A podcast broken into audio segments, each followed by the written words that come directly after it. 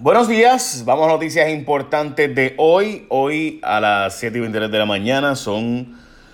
Eh, hoy es el día 9 del mes de enero del 2020 y vamos a las noticias importantes, pero no como que han cambiado mucho, porque eh, José Ortiz nos volvió a mentir y ahora resulta que va a estar un año fuera Costa Sur, que es la central principal de la Autoridad de Energía Eléctrica y está en Guayanilla y sabemos que obviamente pues allí fue el epicentro principal de este, bueno, el epicentro principal porque por ha habido muchos otros, ¿no? Eh, de los temblores que han continuado y aparenta ser que después del primero fuerte, el segundo fue el que más daño causó, la famosa réplica de las 7 de la mañana de hace dos días y Costa Sur estará fuera de servicio por lo menos casi un año. José Ortiz, que nos había dicho que ya tendríamos luz, la inmensa mayoría de los puertorriqueños, hoy admitió que hay 300 mil que tienen luz cerca de 750 mil que están sin servicio de energía eléctrica para estas alturas.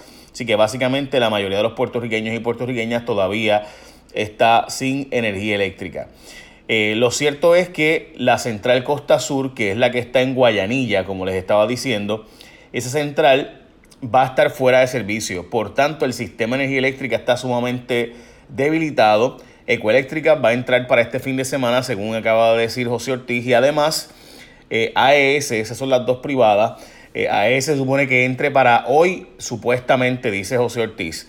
Recuerden que les habíamos dicho, by the way, en exclusiva, una información que no trascendió públicamente, que hace unos meses explotó la unidad 2 de Aguirre. Aguirre es la segunda planta más grande. Está Costa Sur y Aguirre son las plantas grandes de la Autoridad de Energía Eléctrica. Eh, Costa Sur está en Guayanilla, Aguirre está en Salinas.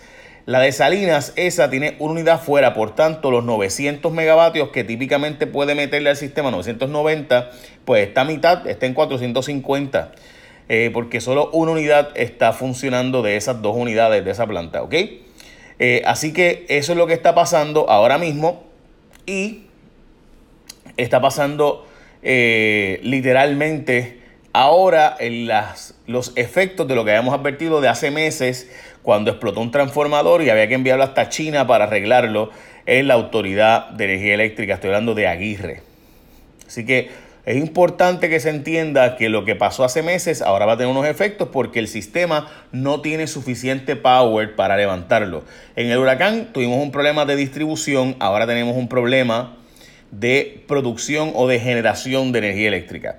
Ok, así que Ecoeléctrica, entrada de servicio, supone que para este fin de semana, como les había dicho, AES quizás hoy Costa Sur es zona de desastre y fueron con la gente de FEMA, aparentemente van a tratar de conseguir unos generadores de 500 megavatios para poder conseguir eh, unos generadores de estos portátiles eh, para poder conseguir eh, resolver lo que fueron ayer con FEMA a inspeccionar la zona, eso de las 4 de la tarde, y empezó a temblar de nuevo y tuvieron que irse. en fin, eso allí es zona de desastre. Eh, la verdad es que las fotos y vídeos que hemos visto eh, son espeluznantes. Esta noche en Jay Radio X, más información. Bueno, declaración de emergencia de Donald Trump solo es para el gobierno, no para reconstruir casas. Y es que el gobierno de Puerto Rico ni siquiera complementó completó, debo decir, eh, lo que se supone que ocurra de ellos entregar un montón de datos para que se haga zona de desastre mayor y con eso poder reconstruir sobre 300 estructuras que han cedido en Puerto Rico. Eh, en fin, por el momento la ayuda que va a llegar es para el gobierno, no es para usted como individuo. 500 escuelas están en peligro en Puerto Rico y colegios privados, pues sabrá Dios porque no sabemos los, datos, los colegios privados no publican ese tipo de información y queda, de hecho, eh, según Metro, le corresponde a los colegios, cada uno hace sus propias evaluaciones. Así que nos tocará a nosotros los padres hacer las preguntas en el caso de los colegios privados.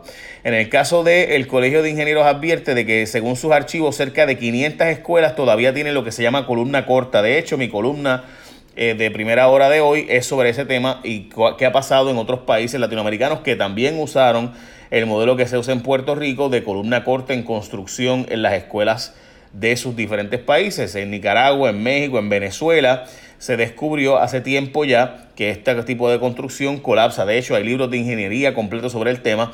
Eh, y yo publiqué hoy una columna donde hablo sobre eso y qué ha pasado en otros países latinoamericanos donde se construyó con el mismo modelo que se usa en Puerto Rico de columna corta que se usó en Puerto Rico hasta 1987.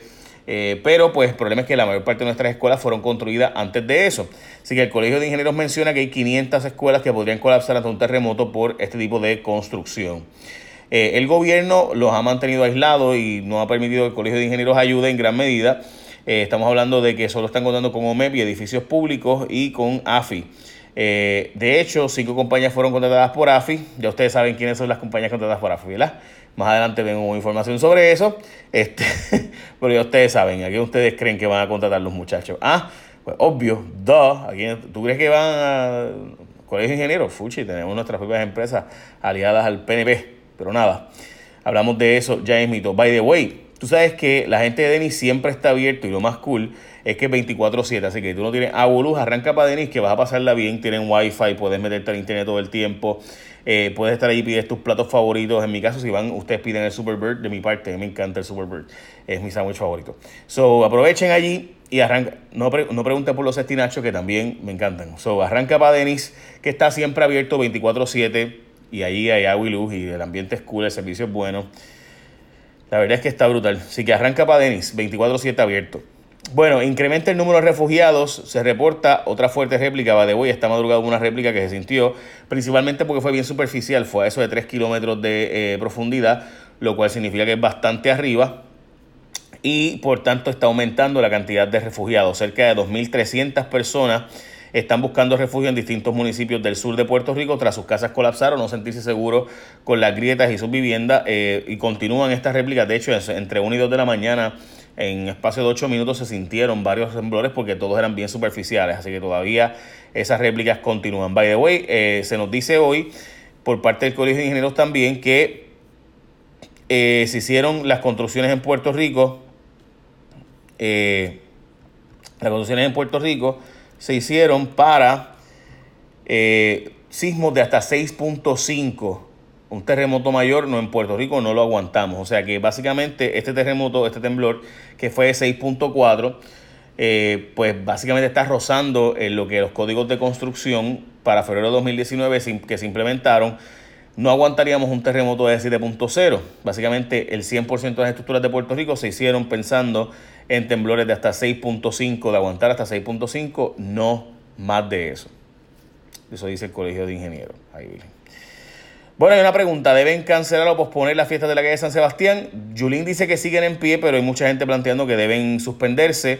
Eh, by the way, dice eh, Yulín que como se esperan siete cruceros con turistas y ninguno ha cancelado y que hay un montón de gente que reserva para esta fecha, pues que básicamente no deben cancelarse. Hay gente que plantea que ahora mismo deberíamos estar ayudando a la gente del suroeste y no haciendo fiesta en Puerto Rico. A justicia es edad de viejitos.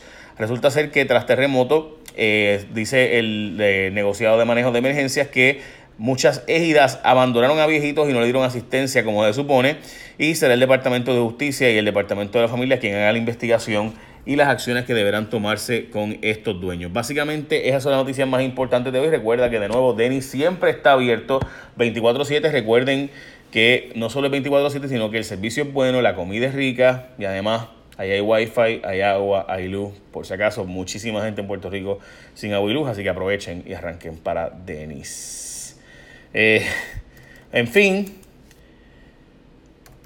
yo les puedo decir algo para terminar. Mire, en el colegio privado que estudie su hijo o hija, pregunte, haga los cuestionamientos.